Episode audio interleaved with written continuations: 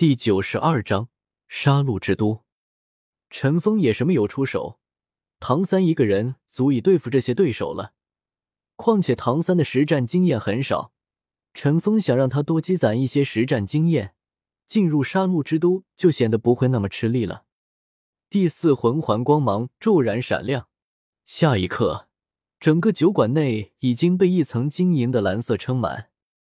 一根根粗大的蓝银草从地下凸起，坚硬的锥形刺穿了一个又一个身体。蓝银皇第四魂技变异技能“蓝银突刺阵”发动，似乎所有的一切都终止了，哪怕是那名魂宗也没能逃脱被刺穿的命运。没有一个人的身体能挡住那进化后锋锐程度不逊于当初八蛛矛的蓝银草。一具具失去了生命气息的尸体被顶起，他们的身上已经被蓝银皇所刺穿，生命气息飞快的流逝着。你们不该侮辱我妈妈！唐三眼底的蓝色骤然变得强盛起来。当他转过身，重新在父亲面前坐下时，身上的魂环与外界的蓝银草同时消失。扑通扑通扑通。一具具尸体摔倒在地，鲜血染红了酒馆的地面。而此时的唐三脸色却很平静，令唐昊也为之惊讶的平静。看来我还是小看了你。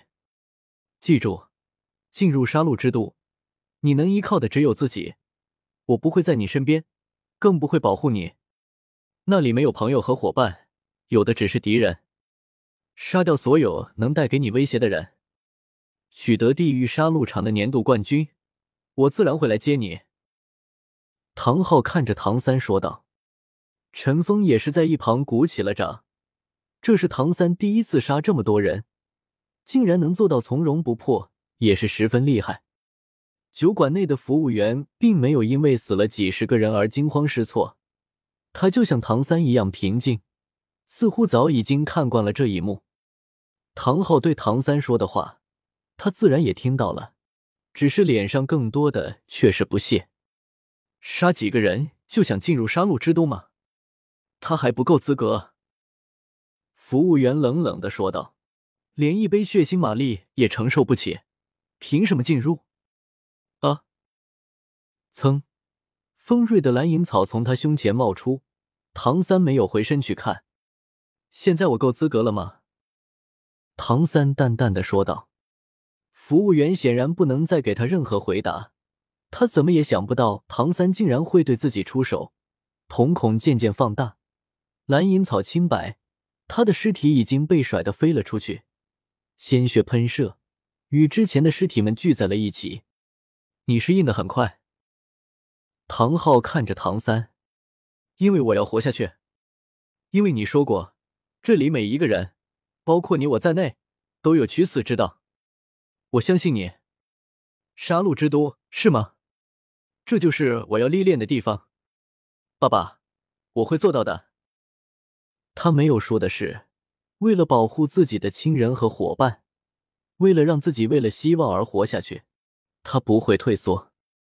唐三本身就是一个聪明人，在呕吐的时候，他就已经想明白，父亲带自己来到这充满杀戮的世界。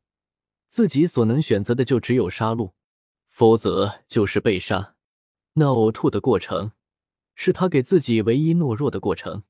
他不会允许自己再有第二次。说完这句话，唐三站起身，大踏步的走到酒馆的吧台处，看也不看吧台后已经惊呆的另外两名服务员，抬起手，一掌重重的拍在吧台之上，轰然巨响中。吧台化为碎片，四散飞扬，露出了地面。两名服务员已经看傻了，而唐三身上的蓝光在此时已经收敛，左手中那漆黑的小锤不知道什么时候已经出现。杀戮之都的入口应该就在这里吧？拧身，小腿发力，漆黑的小锤化为一道乌光，重重的砸向地面。在唐昊的教导下。昊天锤的心得也是懂了很多，而在杀戮之都，处处充满了危险。早在之前，唐三的精神力就已经探测到了这里的不同。就在这吧台下方是空洞的，毫无疑问，这座小镇不可能就是杀戮之都。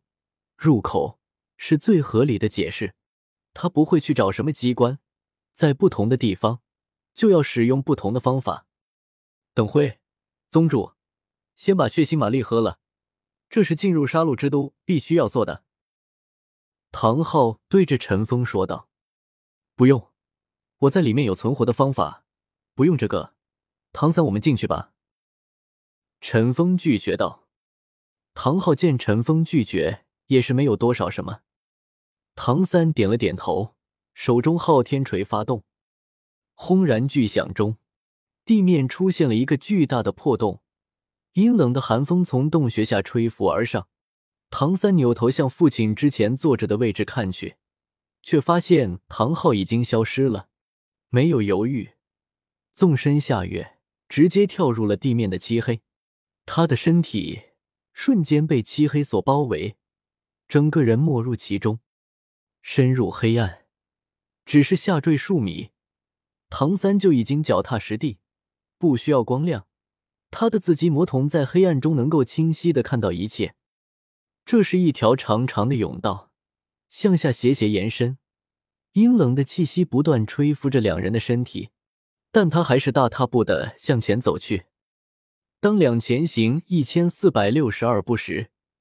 一个冰冷的声音突然从四面八方传来：“欢迎来到杀戮之都，这里是地狱的都城，是充满杀戮的世界。在这里，你可以获得自己想要的一切，代价就是你的生命。”一道声音传了过来，精神力释放，但陈峰却立刻感觉到这甬道的材质十分特殊，以自己的精神力，竟然也无法从其中穿透。脸色微微变了变，陈峰脸上神色凝固了几分，但他脚下的步伐却并没有停止。唐昊说过，杀气在某种意义上来说与勇气是等同的，但勇气并不代表莽撞。两人看似勇猛的进入，但他却从不缺乏谨慎。